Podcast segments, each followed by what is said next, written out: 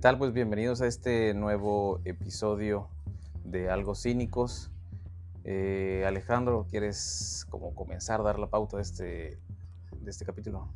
Pues este capítulo vamos a hablar un poquito de humanos contra máquinas, por decirlo de una manera, ¿no? Pero la cosa es como que integrarlos y entender un poco de, de ambas cosas. Y puede salir probablemente dos o tres episodios, pero, pero no importa.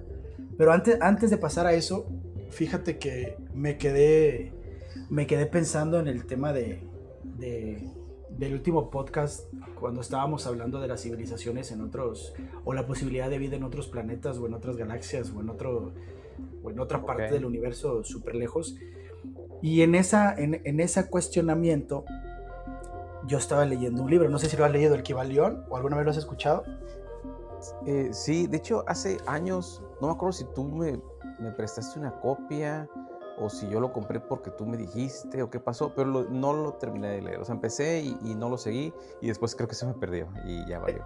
Es, un libro complicado, es, un, es, es, un libro bastante complicado de leer por toda la, todas las implicaciones filosóficas que tiene, porque pues es filosofía hermética y, y así en un resumen muy, muy básico habla sobre pues las leyes que rigen el universo en todos los niveles, hasta de qué es Dios en sentido filosófico práctico que puede ser aplicado hasta la misma ciencia.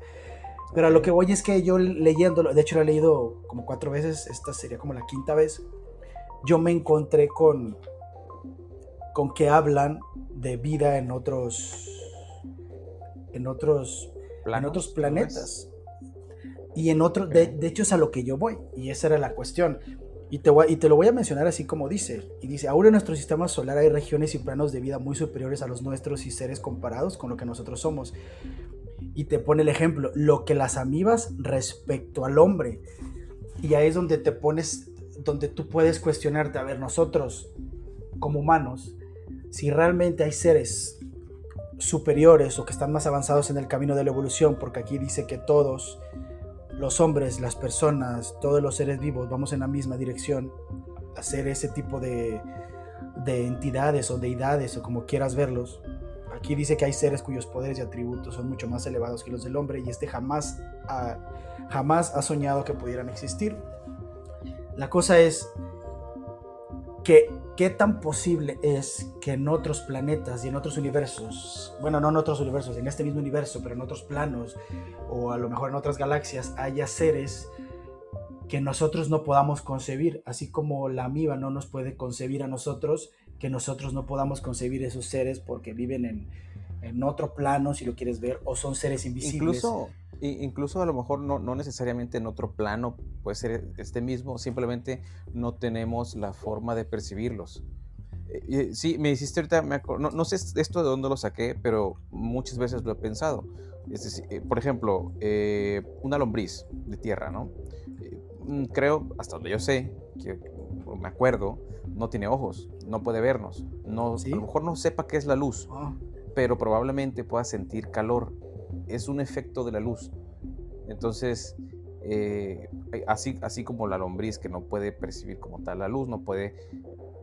Sí, es eso, no puede, no puede percibir la luz, pero puede percibir un efecto. Entonces, bueno, en este caso, a lo mejor nos hace falta ese, ese sensor para, para percibir a este, estos seres que hipotéticamente podrían existir, ¿no? Exacto. O sea, es que realmente nuestros sentidos hasta cierto punto son limitados y es donde nace la cuestión. ¿Qué tan factible qué tan posible es que pueda haber civilizaciones avanzadas que son invisibles a nuestros ojos, pero que realmente no son invisibles, viviendo en otros planetas y proliferando y, viviendo... Pero, sabes una cosa, perdón que te interrumpa, pero creo que a lo mejor no es nada más este, como civilizaciones avanzadas, incluso pues, podrían ser seres bastante básicos bastante sencillos, simples, pero que por, ese, por, esa condición suya, material, no podemos percibirlos. Y a lo mejor están aquí alrededor o fuera del planeta, justo afuera del planeta, no lo sé. Sí, o a lo mejor en, cualquier parte del sistema, porque aquí habla del sistema solar, o sea, te dice exactamente el sistema solar, no te dice otras galaxias, te dice que, o sea, que en nuestro sistema solar hay vida, o sea, que hay regiones y planos de vida muy superiores a los nuestros. Y se me hace curioso la selección de palabras, regiones y planos de vida. ¿Sabes? Y obviamente te dice que o sea, esto está basado en lo que te dicen los iluminados, en lo que han dicho los maestros espirituales más avanzados. ¿Qué tan cierto es? No lo sabemos. La ciencia llega hasta cierto punto, porque, o sea, se sabe que el, que el universo es prácticamente, la mayor parte es invisible, ¿no? Y que la materia es lo menos ordinario que hay en, en nuestra realidad.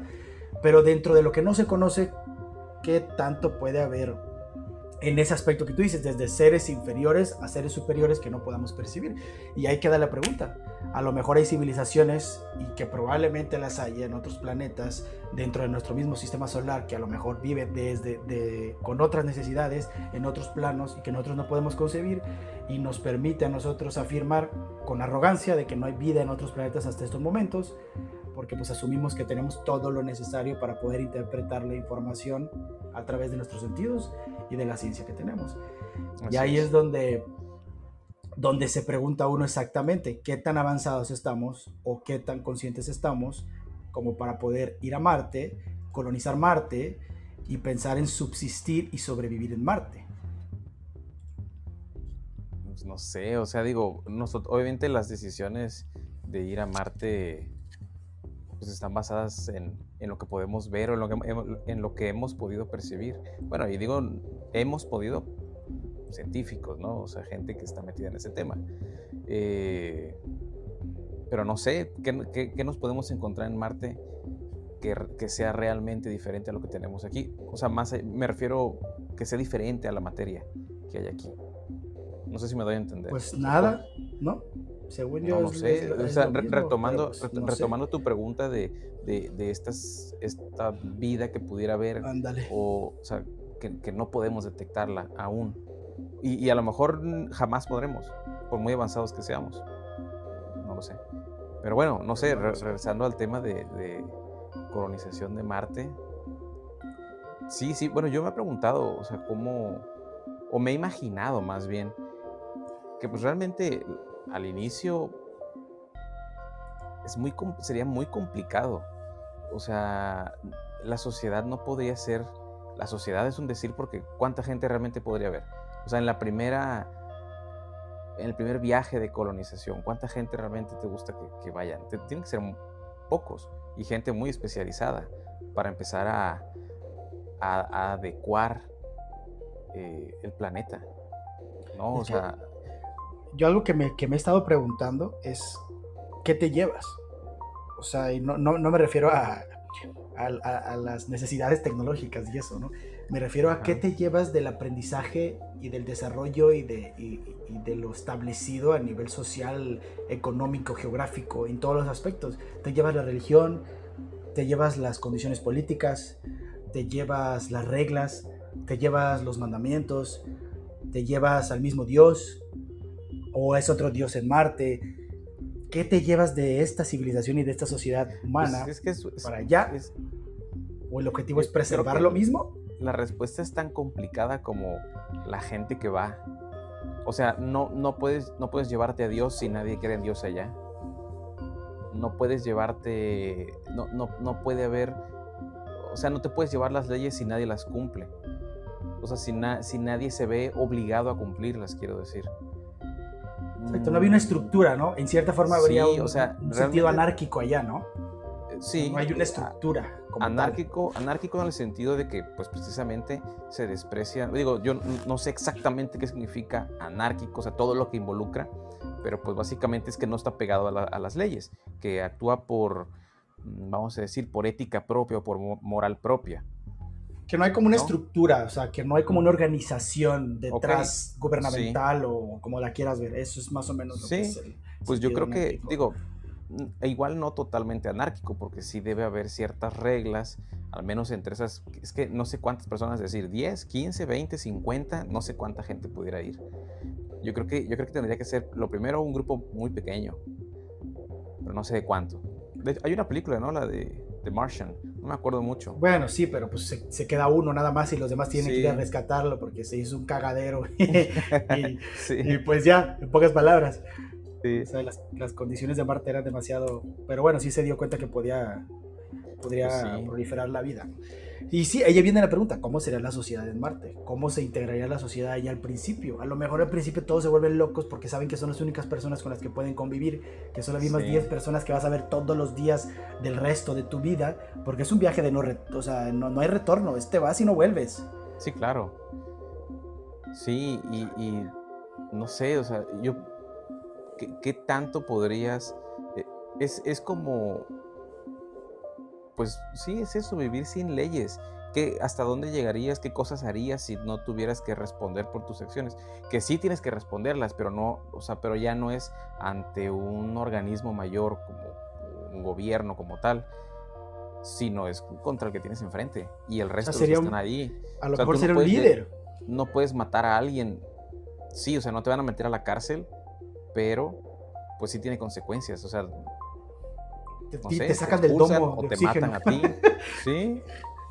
Sí, o sea, creo que es, creo que es, es empezar. Es delicado, ¿no? Sí, y es empezar nuevamente a planear esa estructura social y económica, ya no digamos. O sea, al inicio creo que la economía no, no, va a jugar un papel importante, definitivamente. En religión, pues bueno, te, te, digo, yo creo que los que se vayan de aquí con, con una religión, pues la mantendrán.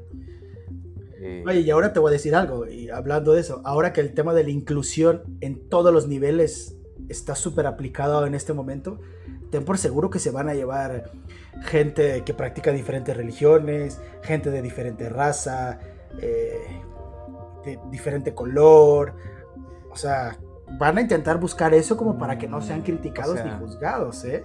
sí, de, de, hecho, ahorita que lo estoy pensando, tiene mucho sentido. Es decir, ¿qué, qué tal si mandas a puros blancos a Marte? Es como, ah, o sea, solamente los blancos van a, vivir, solamente, o sea, hay racismo, ¿no?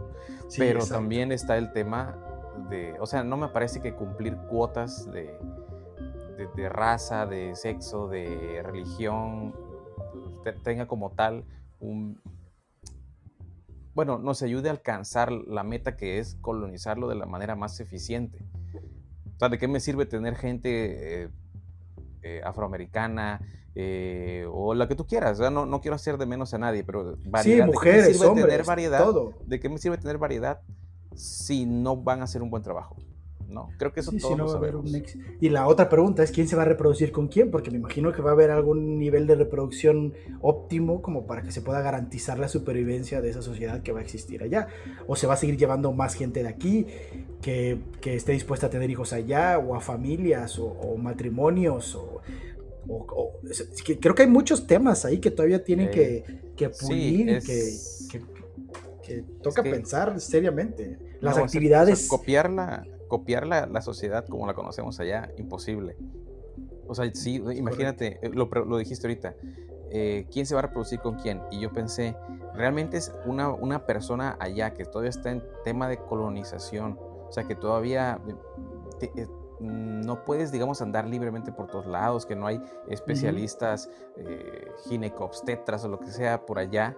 Digo, habrá un médico seguramente, o dos, o tres, o cinco, pero a lo mejor no puede llevar un embarazo sencillo o, sí, o de una manera tradicional, digamos. ¿Te imaginas el primer parto en Marte? Nos va a llegar la noticia, el primer parto en Marte, la primer cesárea en Marte, el primer partido de fútbol eh, con menor gravedad. ¿Qué deportes, qué deportes saldrían? No, no puedes jugar básquetbol, no puedes jugar fútbol, prácticamente los deportes de acá quedan, quedan recluidos porque hasta donde tengo entendido la gravedad ya es diferente.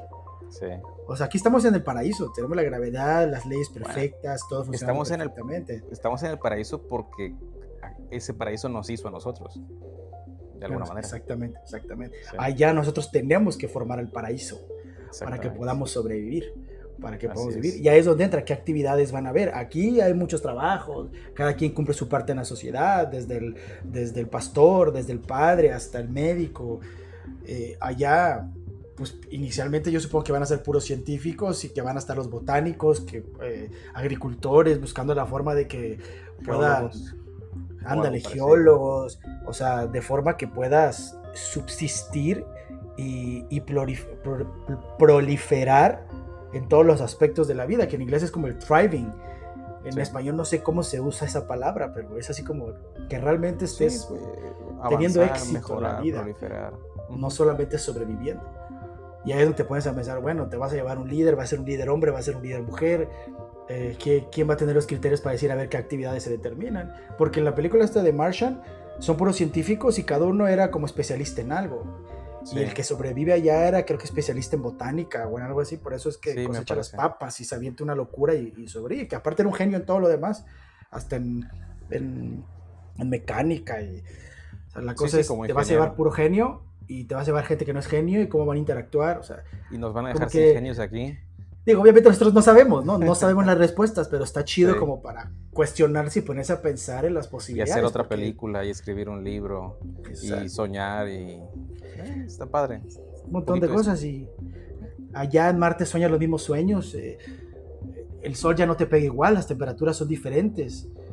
O sea, ahí es donde te tienes que poner a pensar también cómo va a cambiar o cómo se va a adaptar el ser humano a una vida en Marte porque en teoría nos tendríamos que adaptar a una vida sin oxígeno, o no sé cuánto o qué niveles de oxígeno hay ahí, pero una vida en la que el oxígeno no es igual que el de aquí. Y para eso estamos hablando que son millones de años.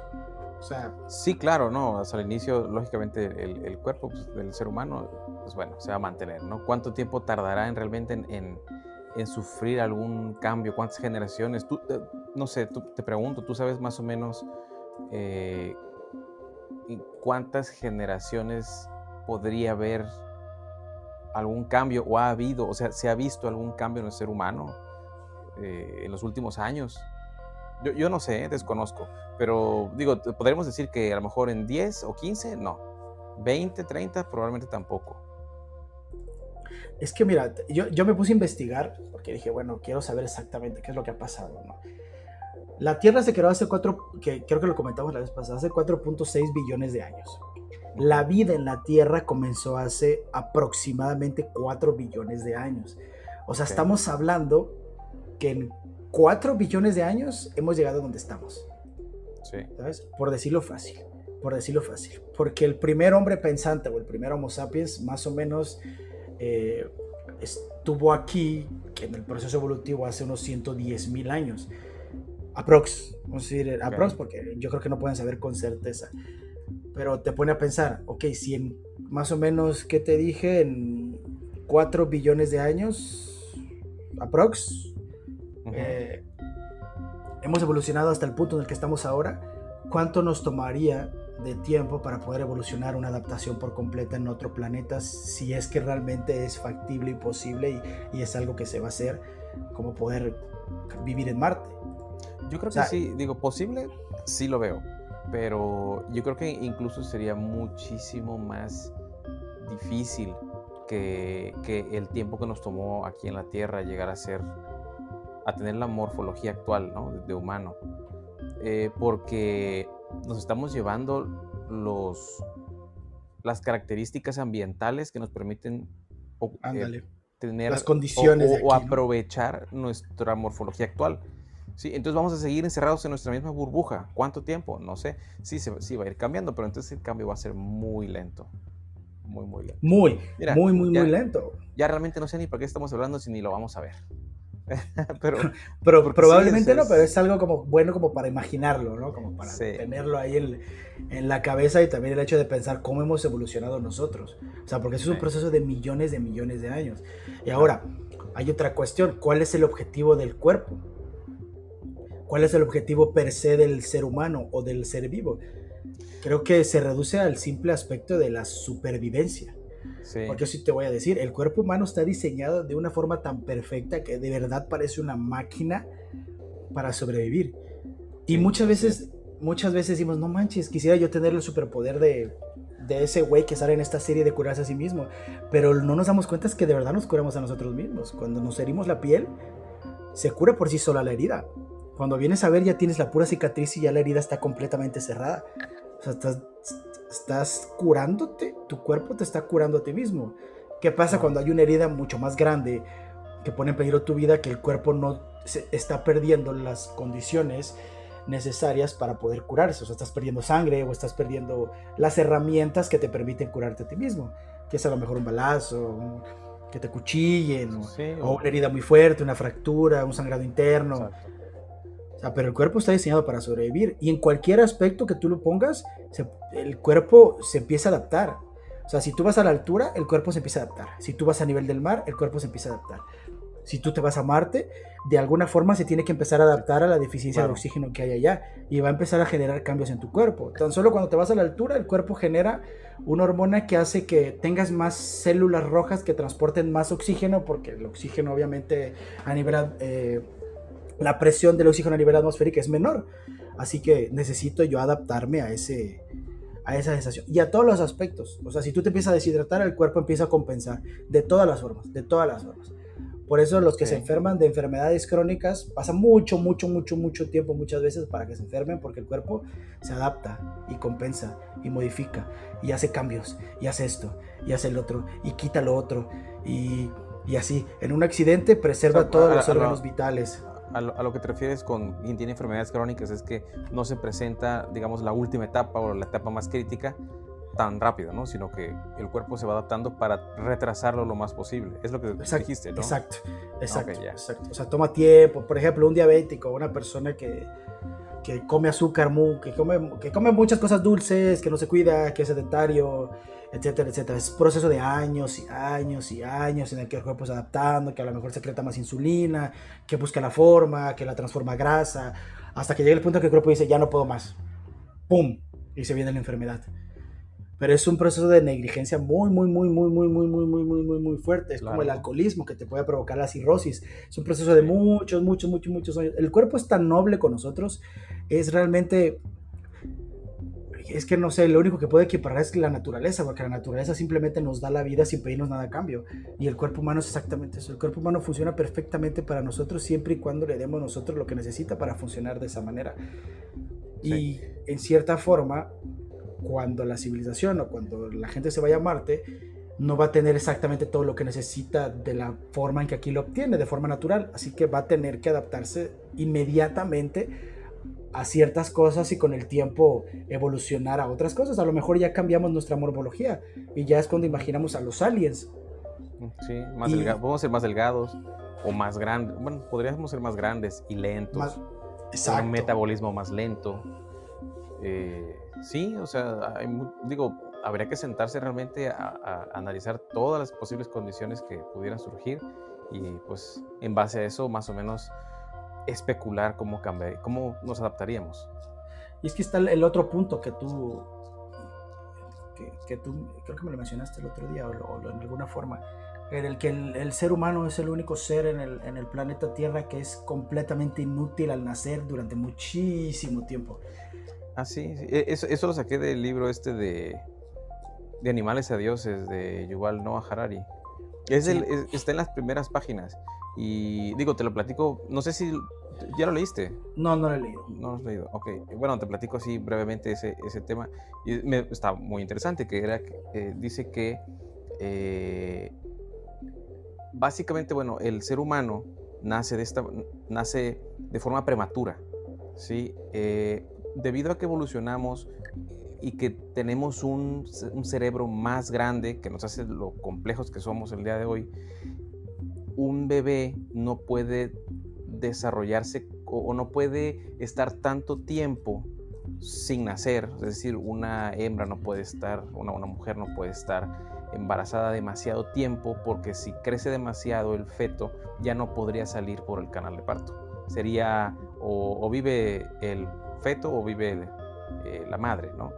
Entonces al final para que puedan vivir los dos es una adaptación evolutiva y entonces el, bebé tiene que salir, digamos, de forma prematura. Esos nueve meses en realidad son, son prematuros. Por eso es que cuando nacemos, pues nos somos prácticamente inútiles, no, no podemos conseguir comida. Somos. Eh, sí, bueno, somos. si tú ves, si tú ves este, un, un, no sé, un potro, ¿no? Un, un, becerro, no sé, a los minutos de haber, o no sé si segundos, minutos, a lo mejor un par de horas, no lo sé, de haber nacido, ya se pone en pie y empieza a caminar. Eh, no sé, así muchos otros animales también empiezan a desenvolverse en su, en su ecosistema, en su hábitat, pero el ser humano no. El ser humano no, por alguna curiosa razón, así que ese es otro tema que, que, tendrán que pensar y, y descifrar la forma de resolverlo. Y ahora la otra pregunta, ¿qué va a pasar con la humanidad aquí en la Tierra? ¿Va a haber algún caos? ¿Va a haber algún problema político en el aspecto de que, a ver, estos están yendo y nosotros nos estamos quedando? ¿O va a haber ya una comunicación eh, interplanetaria en el que haya hasta comercio interplanetario o algo así? ¿O ¿Qué no lo dudes, ¿eh? No lo dudes. Digo, al inicio se me ocurre quienes vayan a Marte, entonces se, catalogaría como extracción, o sea, o como, como parte de las actividades de la Tierra, ir a Marte, extraer algún material que no sea de utilidad y enviarlo de vuelta a la Tierra, a lo mejor en cierto punto. Y eh, bueno, eh, se me ocurre que puede haber cierta, primero es extracción, ya a lo mejor ya que se empiece a formar una sociedad un poquito más compleja en Marte, pues ya hablaríamos de comercio material, o sea, oye, no sé, mándame agua, mándame oxígeno, y yo te mando esto otro que encontré por acá, pero también el hecho de estar ubicados espacialmente diferentes, o sea, puede, precisamente puede haber también un cierto comercio de información, ya no solo de materiales. Es decir, hey, yo estoy aquí en Marte, estoy más lejos, puedo ver un poco más lejos que tú, puedo eh, detectar cosas que tú en la Tierra aún no has detectado, o al revés, yo en la Tierra más cerca del Sol puedo detectar, saber cosas antes que tú, cosas que tú no ves, y mi información también es valiosa. Entonces eso me acaba de ocurrir ahorita, lo estoy, lo estoy pensando y, o sea, está interesante, tiene sentido, no sé qué tanto pueda llegar a ser real pues pura especulación a fin y al cabo en este momento. Ahora viene, viene la pregunta. Inteligencia artificial. ¿Cuánto vamos a depender de ella en un futuro nosotros como humanos aquí? ¿Y qué tanto dependería la nueva civilización, por decirle de alguna forma, en Marte de esta misma? ¿Y qué es una inteligencia artificial? Pues Así, básicamente. Al, final, eh, la inteligencia artificial pues, es una herramienta. Es es el, yo creo que es este el paso natural o paso obvio que iba a dar la tecnología, porque al final eh, eh, venimos, siempre, siempre utilizamos pues, herramientas que nos permitan ejecutar una tarea de una, manera más eficiente y la inteligencia artificial, que es un conjunto de técnicas y disciplinas, eh, tanto electrónica, este, ¿cómo se dice? Tecnologías de la información, matemáticas, pues al final viene siendo otra herramienta. Entonces, si de por sí, no sé si decir que ya dependemos, a ver, el ser humano como tal no depende de una inteligencia artificial para existir, para subsistir per se, pero pues la sociedad que tenemos ahorita, las actividades que realizamos, ya dependen de inteligencias artificiales. Entonces es lógico pensar que en, Marte también la utilicemos. Ahora, y volviendo a la pregunta, de qué es una inteligencia artificial. Eh, yo ¿Cómo diferenciamos una inteligencia artificial de nosotros? Porque yo ponía el ejemplo claro de cómo de nuestro cuerpo es una máquina perfecta. O sea, literalmente es una máquina perfecta. O sea, transporta o sea, una cantidad de litros absurda, transporta un montón de cosas, nada se choca en el organismo, todas las células funcionan perfectamente, no hay competencia, todo funciona en una dinámica natural, en un perfecto homeostasis, que es un equilibrio perfecto. Eh, si algo pasa, ¡pum! de volada hay una respuesta. Eh, todas las células trabajan al, al, al, unísono, o sea, eso es una inteligencia. Hay una inteligencia ahí, nada más que la pregunta es, ¿es artificial porque de cierta forma nos creó la naturaleza? o es natural, por decirlo así, y, cómo nos diferenciaríamos del artificial nosotros mismos si hubiera un robot, o si nosotros somos un robot, que también es una pregunta que a mí se me vino a la mente. Un robot biológico, sí. Exacto. Sí, o sea, pues mira, yo la palabra inteligencia artificial la dividiría en dos, porque son dos, palabras, lógico, inteligencia y artificial. Entonces, primero, preguntando o, o tratando de definir, tratando de darte mi definición de lo que es inteligencia, es la capacidad de resolver un problema en específico. Porque ya ves que también hay que es inteligencia espacial, inteligencia musical, inteligencia emocional. Entonces, pues se supone que si, tú eres capaz de controlar o, voy a decirlo así, controlar tus emociones, no necesariamente te hace inteligente en un sentido matemático. Entonces, dependiendo, el, digámoslo así, el problema, pues es la inteligencia que tienes. Pero bueno, la inteligencia es la capacidad de resolver un problema. Eh, y, bueno, ajá. Nosotros, en, cierta forma, tenemos inteligencia natural, ¿no? Eh, sí, pero también... Ahí, te va, ahí te va lo otro que te quiero decir, que, que es un poquito filosófica la respuesta si tú quieres, pero eh, nosotros, seres humanos, somos parte de la naturaleza, somos un paso evolutivo que, dio la naturaleza ¿no? hacia, hacia, un, hacia un lado o en, un camino en específico que es la evolución del ser humano. Y nosotros, nosotros, siendo parte de la naturaleza, creamos cosas también. Entonces, si yo te pregunto si una computadora es algo natural, mucha gente diría que no. De hecho, yo a lo mejor te diría que, que, no es que no es natural, pero sí te diría el comentario, pues sabes qué, o sea, nosotros siendo parte de la naturaleza también la creamos, así que de alguna manera es natural. Entonces la definición de artificial no es contraria, en mi opinión, no es contraria a lo natural, sino artificial para mí es únicamente que, es creado por el ser humano. O sea, e, en cierta forma nosotros somos una inteligencia artificial porque somos creados por el ser humano.